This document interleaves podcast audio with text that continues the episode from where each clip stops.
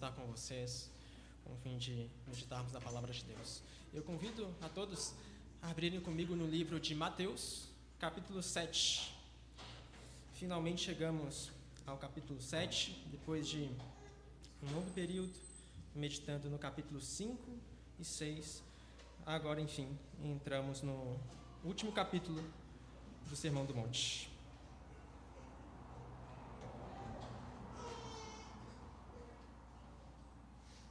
Mateus capítulo 7. Nós vamos fazer a leitura do versículo 1 ao 6.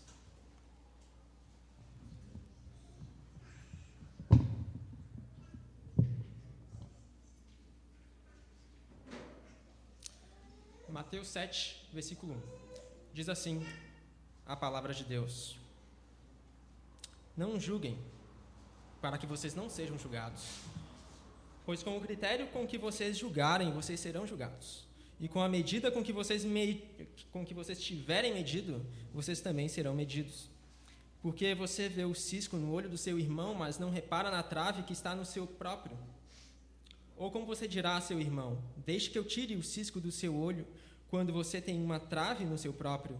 Hipócrita, tire primeiro a trave do seu olho, e então você verá claramente para tirar o cisco do olho do seu irmão. Não deem aos cães o que é santo, nem joguem as suas pérolas diante dos porcos, para que estes não as pisem com os pés e aqueles, voltando-se, não estraçalhem vocês. Vamos orar? Senhor Deus, estamos diante da tua palavra, inspirada por ti, para a nossa educação, para a nossa transformação, para a nossa instrução na tua justiça. Portanto, te pedimos, ilumina os nossos corações, as nossas mentes, para que possamos ter corações quebrantados, escutarmos a tua, doce voz e sermos transformados. No nome do Senhor Jesus nós te pedimos. Amém. Irmãos, como seria um mundo sem julgamentos? Será que esse mundo seria um mundo bom? Será que esse mundo poderia existir? Pense, por exemplo, se você visita uma comunidade de fé onde o pregador começa a tratar de assuntos tal como prosperidade, autoajuda, coisas do gênero que não correspondem à palavra de Deus. Será mesmo que nós não deveríamos julgar ah, no nosso íntimo esse pregador?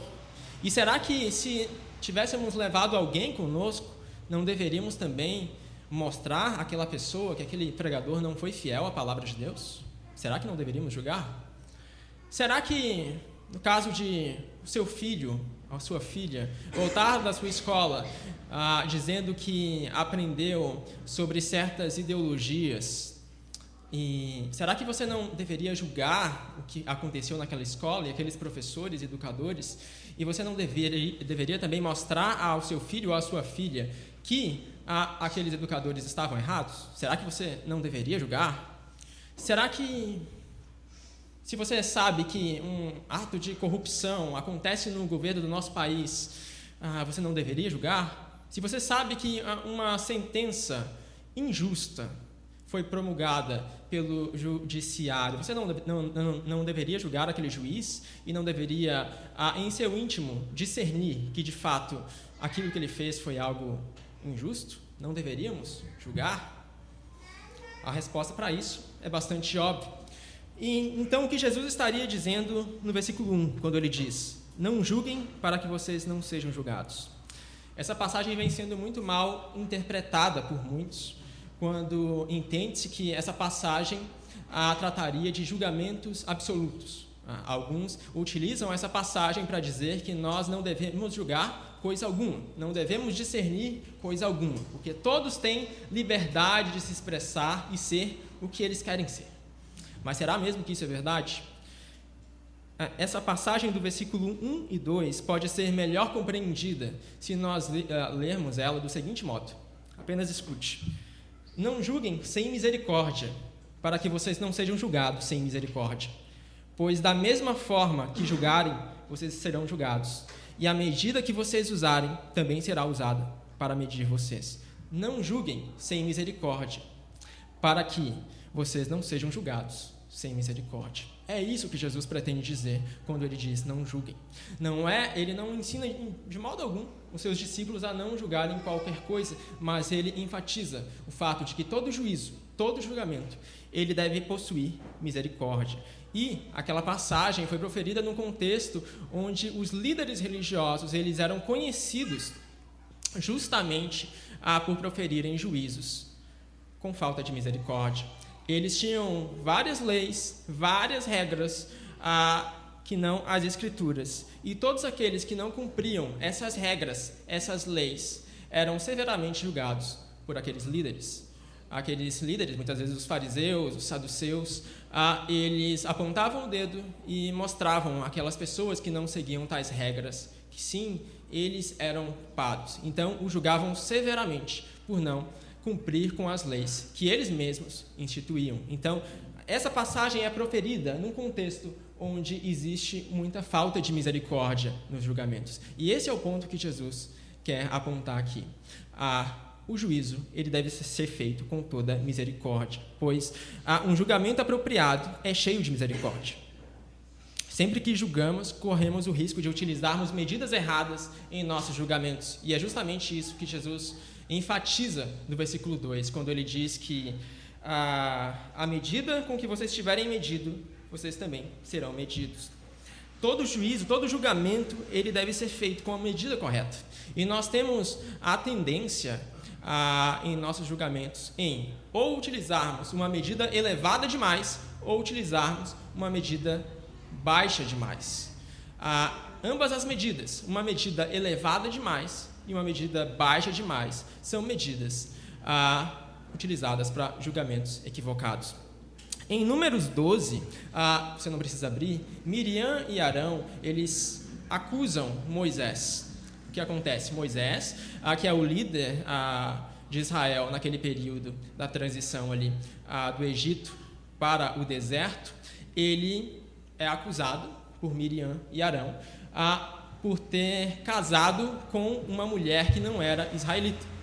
Tudo começa quando Moisés casa com uma mulher que não é israelita. Então Miriam e Arão, e, e Arão, se levantam e julgam e acusam Moisés, porque dizem que ele não deveria ter feito aquilo. Ele não deveria ter casado com uma mulher que não era israelita. Mas Miriam e Arão, eles vão além eles acusam a própria autoridade, apontam a própria autoridade de Moisés e mostram que, de certo modo, ele não seria o único que poderia julgar aquele povo e estar à frente daquele povo.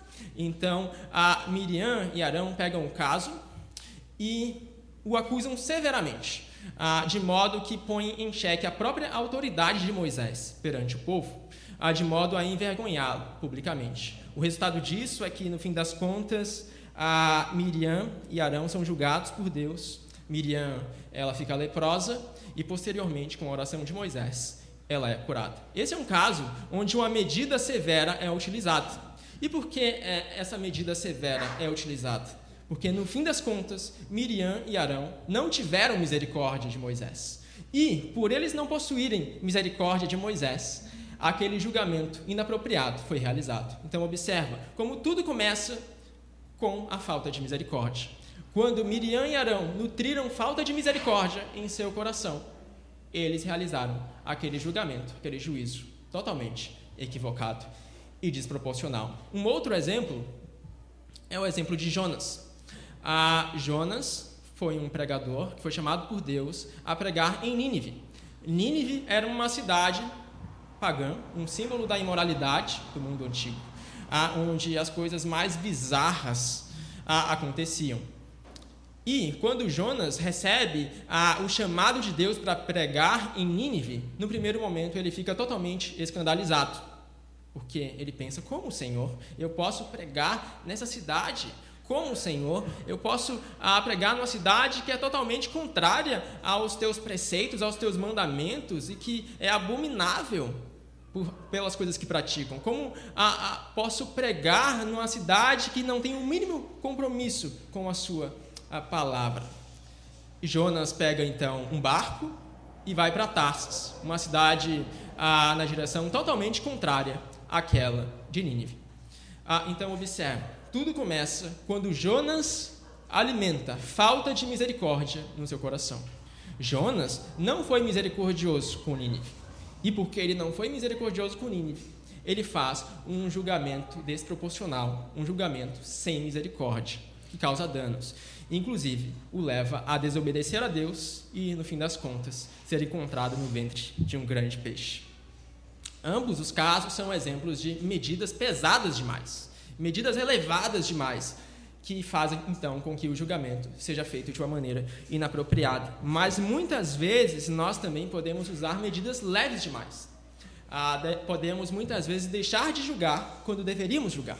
Muitas vezes esses casos ocorrem quando apresentamos uma falsa misericórdia, uma pretensa misericórdia, que muitas vezes se manifesta na forma de tolerância. Então, nós não julgamos, entre aspas, ah, porque nós teríamos tolerância àquelas pessoas. Isso ocorre ah, na igreja de Corinto. Ah, a igreja de Corinto ah, foi uma igreja em que, em um determinado momento, apareceu um caso lá onde um homem cometeu ah, incesto. Ele teve relações com a própria mulher de seu pai. E o que a igreja de Corinto fez naquele momento? A igreja de Corinto não fez absolutamente nada. Tanto é que Paulo escreve o quinto capítulo de 1 Coríntios, exortando a igreja de Corinto a fazer alguma coisa. Porque esse era o momento onde eles deveriam julgar, eles deveriam exercer um juízo, e não exercer uma falsa misericórdia chamada de tolerância, para que aquele homem a continuasse praticando as coisas que fazia. Então, existem momentos também onde a medida ela é leve demais. 1 Coríntios 5 diz assim: Ouve-se por aí que entre vocês existe imoralidade, imoralidade tal. E observa que aqui Paulo está exercendo juízo. Tal como não existe nem mesmo entre os gentios, isto é, que alguém se atreva a possuir a mulher de seu próprio pai. E vocês andam cheios de orgulho, quando deveriam ter lamentado e tirado do meio de vocês quem fez uma coisa dessas. Então, a Paulo exorta a igreja de Corinto também a exercer um juízo. E no final do capítulo ele diz: Pois com, com que direito haveria eu de julgar os de fora? Mas será que vocês não devem julgar os de dentro? Então, observa: Paulo exorta a igreja de Corinto a exercer um juízo, um julgamento. Então, em certos momentos, a medida utilizada é uma medida leve demais. E nós, então, temos que exercer um juízo adequado. Ah, na igreja de Pérgamo acontece algo semelhante. A igreja de Pérgamo recebe uma carta enviada pelo próprio Senhor Jesus através do apóstolo João em Apocalipse. E a igreja de Pérgamo, ela também é acusada de sustentar a doutrina de Balaão, de ser condescendente. Haviam pessoas ali na igreja de Pérgamo que sustentavam a doutrina de Balaão, que eram condescendentes com aquela doutrina, e então Jesus exorta aquela igreja a julgarem esses casos a não simplesmente negligenciarem e deixar as escondidas, mas trazerem o caso à tona e julgarem. E ele escreve: Tenho, porém, contra vocês algumas coisas, escrevendo a Pérgamo. Estão aí em seu meio os que sustentam a doutrina de Balaão, o qual ensinava Balaque a armar ciladas diante dos filhos de Israel para que comessem coisas sacrificadas aos ídolos e praticassem a prostituição. Além disso, estão também aí em seu meio os que seguem a doutrina dos nicolaítas. Portanto, arrependa-se, senão irei até aí sem demora e lutarei contra eles com a espada da minha boca. Nos dois casos, na igreja de Corinto e na igreja de Pérgamo, uma medida leve foi utilizada. Então veja que nós temos dois problemas aqui. A utilizarmos uma medida pesada demais ou utilizarmos uma medida leve demais. Nós temos que buscar em nossos juízos o um equilíbrio. E em Jesus Cristo nós vemos a medida perfeita, o julgamento perfeito. Abre comigo, se você puder, em Mateus 9. Ah, se você estiver em Mateus 7, é só virar uma página. Mateus 9, versículo 9. Nessa passagem, nós vemos o Senhor Jesus utilizando a medida perfeita de julgamento. Uma medida que não é leve, mas uma medida que também não é pesada exercendo assim um perfeito juízo, caracterizado pela misericórdia. Mateus 9, versículo 9. Diz assim a palavra de Deus: Quando Jesus saiu dali, viu um homem chamado Mateus sentado na coletoria, e lhe disse: Siga-me. Ele se levantou e o seguiu. Estando Jesus à mesa na casa de Mateus, muitos publicanos e pecadores vieram e tomaram lugares com Jesus e seus discípulos. Vendo isto, os fariseus perguntavam aos discípulos de Jesus: Por que o mestre de vocês come com os publicanos e os pecadores? Mas Jesus, ouvindo, disse: Os sãos não precisam de médico, e sim os doentes. Vão e aprendam o que significa: quero misericórdia e não sacrifício, pois não vim chamar justos, e sim pecadores. Até aí. Observa que Jesus julga Mateus. Ah, essa é uma passagem que ah, mostra-nos ah, o chamado de Mateus, o apóstolo Mateus. Ele era um cobrador de impostos, ah, e cobradores de impostos naquela época eram muito mal vistos em Israel, porque eles basicamente serviam o Império Romano, que era aquele império que estava subjugando o povo de Israel. Ah, e servindo o Império Romano, eles cobravam muitas vezes ah, impostos excessivos ao povo, para que uma parte fosse legada ao Império Romano e outra parte, aquela parte em excesso, ficasse com eles. Então, os cobradores de impostos, ele, é, eles eram conhecidos como ah, ladrões. Eles eram conhecidos como pessoas que traíam seu povo e roubavam o seu próprio povo. Então, eram pessoas da maior estirpe, da pior estirpe na época, e muito mal vistos perante todo o povo. E Jesus chama um cobrador de impostos. Jesus chama Mateus, como nós acabamos de ler. E os fariseus, em certo momento, veem Jesus assentado à mesa com um cobrador de impostos e com outros pecadores também. E os fariseus se assustam. Observa, Jesus, ele realiza um juízo sobre Mateus. Até porque ele diz que os sãos não precisam de médico, mas sim os doentes. Então a gente compreende que Jesus entendeu que Mateus, ele era doente. Mateus, ele não era justo. Tanto é que Jesus diz no final: "Pois não vim chamar justos, e sim pecadores". Jesus compreende que Mateus, ele era um pecador. Ele era uma pessoa totalmente necessitada do próprio Deus. Então, Jesus ele exerce um julgamento sobre Mateus, mas esse julgamento é cheio de misericórdia. Tanto é que Jesus, sabendo quão pecador Mateus era, sabendo que Mateus era um publicano, um cobrador de impostos, mesmo assim, resolve a chamar esse homem, que era um pecador, à sua mesa e ensinar-lhe, de modo a que a sua palavra afete o seu coração e o transforme por completo. Então, observa, essa é a medida perfeita. Ele exerce um julgamento, reconhecendo que Mateus é pecador, mas ao mesmo tempo, esse julgamento é cheio de misericórdia. Ele chama Mateus para que se arrependa e se converta dos seus caminhos. Esse é a mesma maneira com que Jesus trata conosco hoje. Nós também temos corações assim. Nós também somos pecadores, assim como Mateus era. Nós também somos necessitados, assim como Mateus era.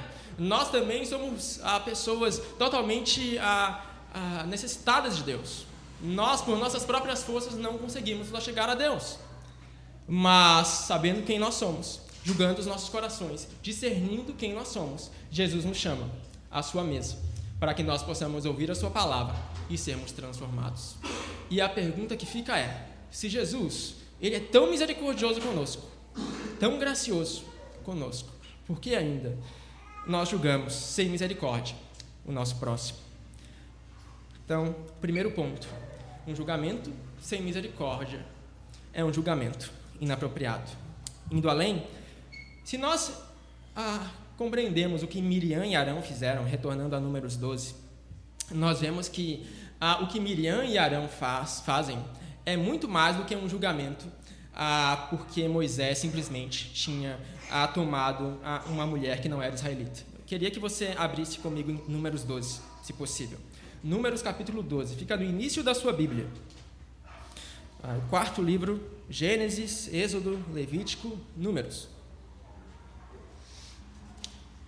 Números capítulo 12, nos dois primeiros versículos, nos dá uma descrição muito interessante porque Miriam e Arão, eles tomam um caso e julgam, a partir desse caso, Moisés de um modo extremamente severo. Números 12, versículo 1, diz assim: Miriam e Arão falaram contra Moisés por causa da mulher cuxita que este havia tomado, pois ele tinha tomado uma mulher cuxita.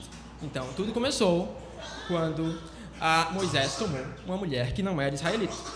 Versículo 2: E disseram: Será que o Senhor falou somente por meio de Moisés? Será que não falou também por meio de nós? Não é estranho o que acontece aqui? Porque o que Moisés, o que Miriam e Arão deveriam fazer é simplesmente repreender Moisés pelo ato que aconteceu, né? ah, por ter se casado com uma mulher não israelita. Mas Miriam e Arão vão muito além, vão muito além e criticam a própria autoridade de Moisés, questionando se não deveria, deveriam haver talvez outros líderes ali também que não Moisés. Então observem que Miriam e Arão dão um passo muito grande. Isso demonstra que tudo começa a partir a, da visão elevada que Miriam e Arão tinham a respeito de si mesmos. Miriam e Arão tinham uma visão alta de si. Eles acreditavam, e a gente entende isso nas entrelinhas do texto, eles acreditavam que podiam, de alguma maneira, substituir Moisés. Ah, eles pensavam, Moisés foi chamado por Deus a escrever, a, a ver a redação das duas tábuas da lei, então por que nós também não podemos? Moisés vê a Deus face a face, então por que nós também não podemos? O que Moisés tem que nós não temos? Nós, então, somos inferiores a Moisés? Era isso que estava na mente de Miriam e Arão. Ah, então, observa como tudo começa a partir de uma visão elevada que Moisés, ou melhor, que Miriam e Arão nutriam a respeito de si mesmo. Quando eles alimentam essa visão elevada a respeito de quem eles eram, então eles exercem um julgamento sem misericórdia. Com Jonas também foi assim. Se nós analisarmos no final de Jonas, você não precisa abrir, mas no final de Jonas, ah, nós temos escritas as seguintes palavras: ouça. Deus viu o que fizeram, como se converteram do seu caminho. Isso já quando Jonas tinha, enfim, pregado aos inivitas. E Deus mudou de ideia quanto ao mal que tinha dito que lhes faria e não fez. Mas Jonas ficou muito aborrecido. Por que Jonas ficou aborrecido? Jonas ficou aborrecido pela conversão dos ninivitas. E com raiva, ele orou ao Senhor e disse: Ah, Senhor, não foi isso que eu disse? Não foi isso que eu disse, estando ainda na minha terra? Por isso me adiantei, fugido para Tarsis, pois sabia que tu és Deus bondoso e compassivo, tardio em irar-se e grande em misericórdia, e que mudas de ideia quanto ao mal que anunciastes. Observa, Jonas fica profundamente irritado pela conversão dos ninivitas. Por que ele fica profundamente irritado? Olha o que ele diz. Ah, Senhor, não foi isso que eu disse? Jonas, no fim das contas, tinha uma visão muito elevada de quem ele era. Tão elevada que ele pensava que podia ser mais sábio do que o próprio Deus. Tão elevada que ele podia afirmar que o próprio Deus tinha errado em mandar um pregador lá para anunciar-lhes a palavra. Tão elevada que ele acreditava que podia fazer as coisas melhor do que o próprio Deus fazia. Então, observa: tanto Jonas, quanto Miriam, quanto Arão tinham uma visão elevadíssima de quem eles eram. Quando eles nutrem essa visão elevada, esse orgulho mesmo em seu coração, essa altivez, essa soberba, então eles julgam e julgam sem misericórdia. Do mesmo modo, quando nós temos uma visão elevada de quem nós somos, nós também julgamos o nosso próximo sem misericórdia. Muitas vezes nós podemos até estar certo, o nosso próximo ah, tem ah, algum erro, mas quando nós temos ah, uma visão elevada de quem nós somos, nós deixamos de enxergar as nossas próprias falhas, nós não enxergamos a trave em nossos olhos. Isso nos leva ao pecado, isso nos leva a um julgamento totalmente desproporcional e sem misericórdia nós temos uma passagem bastante emblemática nas Escrituras, de João 8. Essa é a última passagem que eu vou te pedir para abrir. João capítulo 8.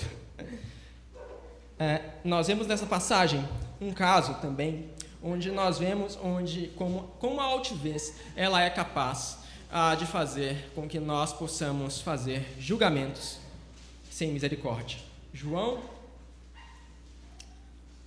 capítulo 8. Vamos ler versículo 1 até o 11. João 8. Diz assim a palavra de Deus. Jesus, no entanto, foi para o Monte das Oliveiras. De madrugada, voltou novamente para o templo e todo o povo se reuniu em volta dele. E Jesus, assentado, os ensinava. Então, os escribas e fariseus trouxeram à presença dele uma mulher surpreendida em adultério. E, fazendo-a ficar em pé no meio de todos, disseram a Jesus: Mestre, essa mulher foi surpreendida em flagrante adultério. Na lei, Moisés nos ordenou que tais mulheres sejam apedrejadas. E o Senhor, o que tem a dizer? Eles diziam isso tentando para terem de que o acusar. Mas Jesus, inclinando-se, escrevia na terra com o dedo.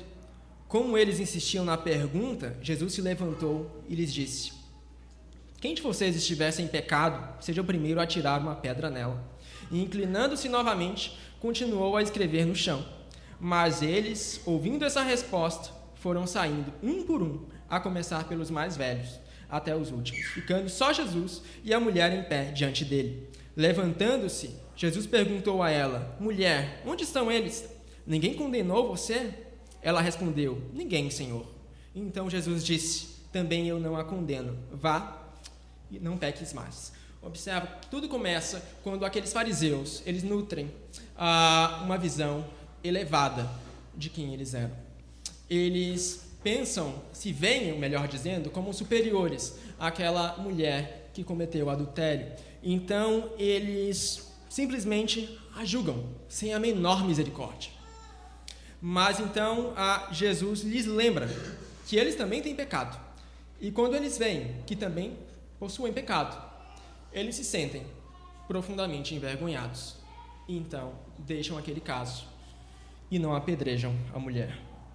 Tudo começa quando nós alimentamos julgamentos sem misericórdia, quando nós alimentamos altivez em nosso coração. Quando somos altivos, quando temos uma visão elevada de quem nós somos, então nós realizamos julgamentos sem misericórdias.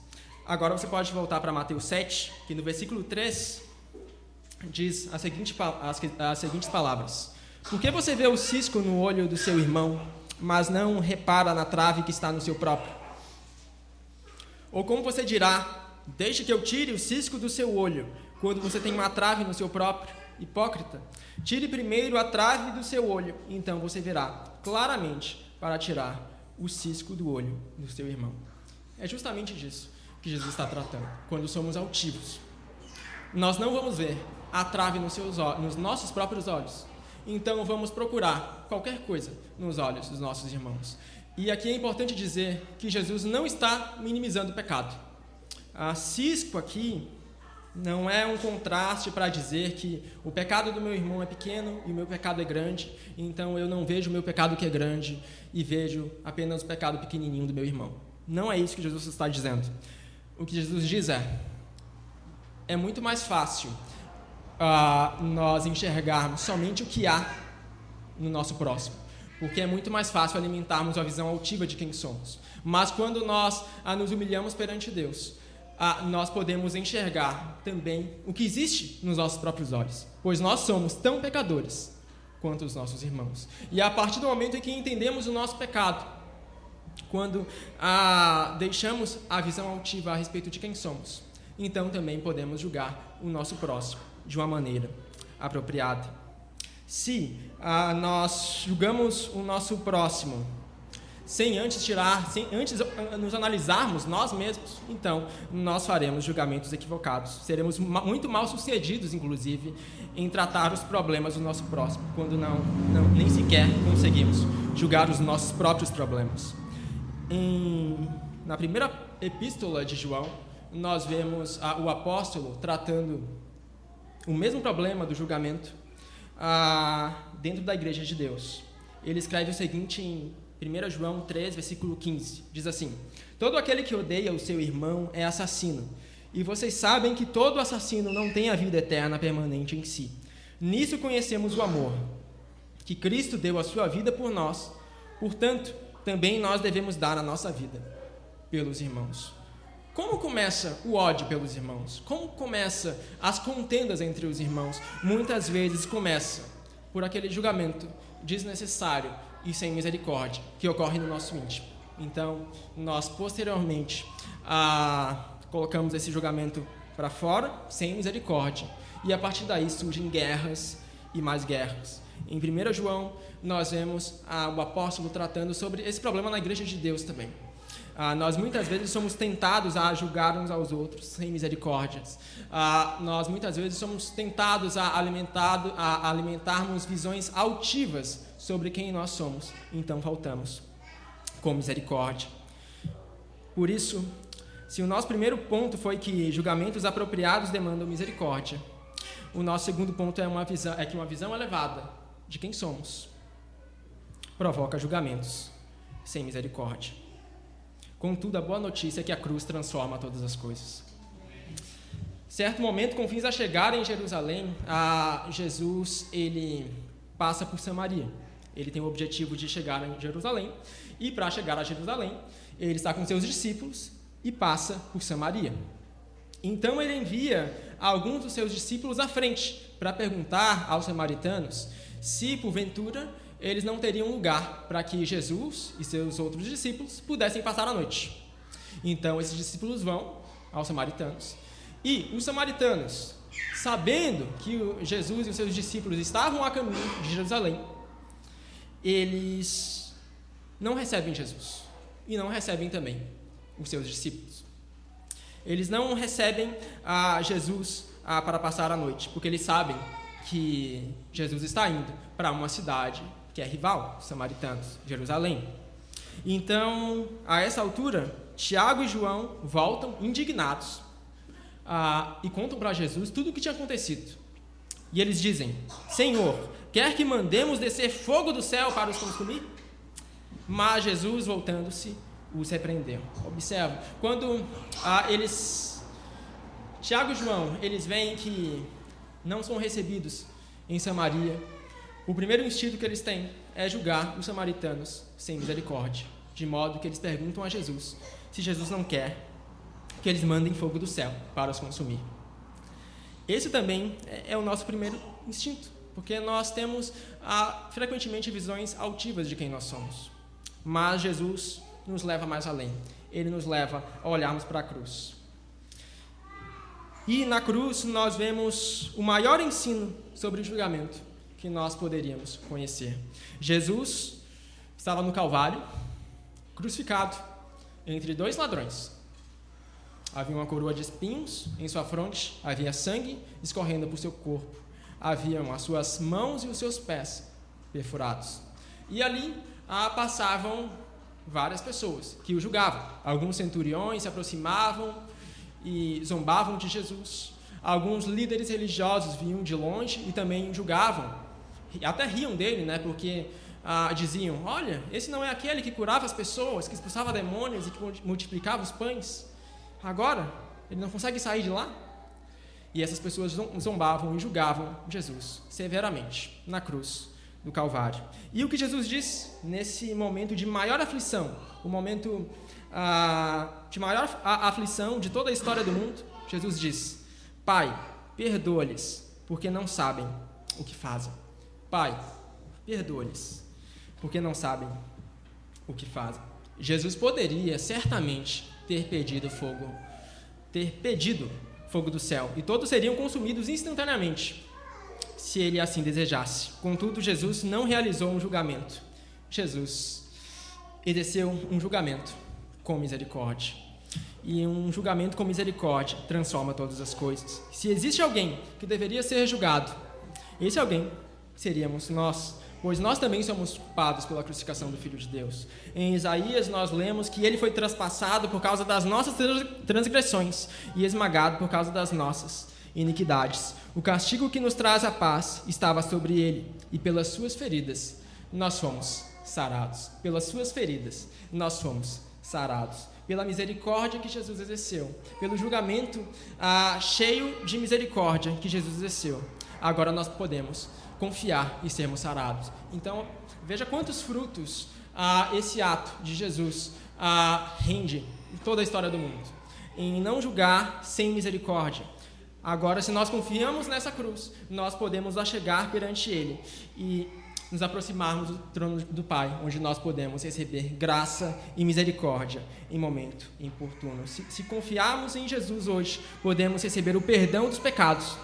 Isto é, toda a lista de pecados, de dívidas que nós possuímos, podem ser apagadas pelo julgamento sem, é, com misericórdia que Jesus exerceu. E se Deus é tão misericordioso conosco, se Deus é tão gracioso em nos perdoar, porque nós ainda Ainda assim, faltamos frequentemente com misericórdia em relação ao nosso próximo, julgando o nosso próximo ah, de uma maneira altiva, utilizando medidas erradas para o criticar. Por quê? Porque nós temos essa tendência em fazer. Eu penso que talvez nós tenhamos essa tendência porque contemplamos muito pouco a cruz de Jesus e a sua obra. Ah, contemplamos muito pouco a preciosidade do sacrifício do Filho de Deus. Pois, à medida que nós entendemos a grandeza da obra de Jesus. Então, nós também seremos misericordiosos, assim como Ele é conosco. versículo 1 ao 5 claramente demonstra uma unidade, ah, tratando aqui do capítulo 7 de Mateus. Mas o versículo 6 é muitas vezes mal compreendido. Ah, algumas pessoas, ao lerem ah, esses seis versículos, não entendem qual conexão o versículo 6 tem com os versículos anteriores. O versículo 6 diz assim: Não deem aos cães o que é santo, nem joguem as suas pérolas diante dos, por, dos porcos, para que estes não as pisem com os pés e aqueles voltando-se não estraçalhem vocês. No primeiro momento, pode até parecer que Jesus está mudando de assunto, não é? Porque versículo 1 ao 5 claramente ele trata sobre julgamento. Mas o versículo 6 parece ser tão diferente ilustrações tão diferentes. O que Jesus realmente quer dizer aqui ah, no versículo 6? Bom, pensa ah, se você está caminhando ah, e de repente ah, um pitbull te alcança ah, e vai em cima ah, das suas mãos, havendo nas suas mãos pérolas. o que esse pitbull vai fazer? Certamente ele vai te devorar certamente ele vai te destroçar por completo. Ah, e Jesus, o que está dizendo é: não deem a pérolas aos porcos, não se lancem a, ser, a serem devorados por esses animais selvagens. Mas a grande questão é: o que são essas pérolas? As pérolas de que Jesus trata, do versículo 6, ah, podem ser compreendidas como o Evangelho. O Evangelho é a maior pérola, a maior dádiva que nós podemos desfrutar. Então, no versículo 6, Jesus trata sobre quando os outros ah, não possuem misericórdia de nós. Ah, o versículo 6 está tratando justamente do inverso do versículo 1 ao 5. Se o versículo 1 ao 5 trata sobre o fato de que nós devemos ter misericórdia, o versículo 6 trata do fato de que nós devemos ter sabedoria quando os outros não têm misericórdia de nós. Então veja como as coisas se invertem aqui. É uma questão de ah, sabedoria. Pois se nós devemos ter misericórdia, existem certos momentos também em que nós vamos ter misericórdia e o outro, nosso próximo, não vai ter nenhuma misericórdia conosco. Então o que nós devemos fazer nesses momentos? Pensa, por exemplo, em que você tem um amigo ah, ímpio, ah, e você proclama esse, o evangelho a esse seu amigo e ele simplesmente responde de uma maneira totalmente grosseira todas as vezes que você proclama o evangelho a ele. Ou seja, ele falta severamente a, com misericórdia todas as vezes que você proclama a, o evangelho. O que nós deveríamos fazer? Deveríamos continuar proclamando o evangelho a, a esse amigo que sempre falta com misericórdia ou será que nós deveríamos ter uma postura diferente? Jesus diz: Não deem aos cães o que é santo. Se uma pessoa ela rejeita deliberadamente o evangelho e vai além, ah, tecendo julgamento sem misericórdia, o que nós temos que fazer é dar um passo atrás. Caso contrário, nós seremos destroçados. É uma questão de, mais uma vez, uma questão de sabedoria. Nós devemos ser misericordiosos, com certeza. Mas, porém, quando os outros não possuem misericórdia conosco, nós devemos discernir sobre como agirmos e sobre como procedermos perante Deus, para que assim não sejamos até desencorajados em nossa fé ou desanimados também. Então, o versículo 6, sim, ele tem tudo a ver ah, com os cinco versículos iniciais. E eu vejo como uma questão pastoral de Jesus aqui. No primeiro momento, ele exorta severamente os seus discípulos a serem misericordiosos, mas o versículo 6 ele diz: Cuidado, tomem muito cuidado, pois o mundo ele é cheio de pessoas sem misericórdias. Por fim, ah, no versículo, no capítulo 5 ah, do Sermão do Monte, nós lemos: Bem-aventurados os misericordiosos, porque alcançarão misericórdia. E eu penso que esse versículo tem tudo a ver com o versículo 1 que nós lemos. Não julguem, para que vocês não sejam julgados. Sejam misericordiosos e alcançarão misericórdia. Não julguem, para que não sejam julgados. Então, com a medida que nós julgarmos hoje, Deus nos julgará naquele dia. Se formos misericordiosos hoje, Deus também o será conosco. Se contemplamos as misericórdias de Jesus Cristo, hoje nós seremos misericordiosos. E naquele dia nós receberemos de Deus a misericórdia, enfim. Portanto, se você possui dificuldade em enxergar suas próprias falhas e, por consequência, julga frequentemente seus irmãos sem misericórdia, peça a Deus convicção de pecado. Peça a Deus também uma visão mais elevada do sacrifício de Jesus, pois uma visão mais elevada do sacrifício de Jesus nos levará necessariamente a julgarmos com misericórdia. E, por fim, não deixe de ter discernimento mas que seus julgamentos sejam cheios de misericórdia e de amor, como Deus nos chama a realizar. Então, a toda a questão é que os nossos julgamentos, eles não sejam fruto de um coração altivo e sem misericórdia, mas sejam sim fruto de um coração sincero, que ama a Deus e contempla as misericórdias de Jesus Cristo. Amém? Vamos orar?